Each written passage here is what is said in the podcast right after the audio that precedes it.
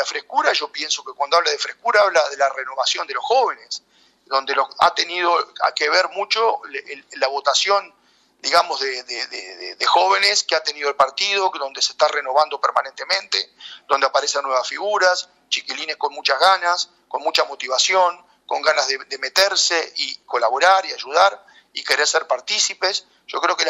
lo que es la, frescura viene por ese lado, que nosotros también tenemos que ser eh, conscientes de que uno ya tiene cierta edad y también es bueno abrir puertas y encaminar a los que vienen y empujarlos para que también ya empiecen a, tener una etapa, digamos, de comenzar a, vivir las instancias que uno vivió también de joven dentro de lo que es un partido, quizás ayudándolos un poco más, porque antes era un poco más de otra manera, ahora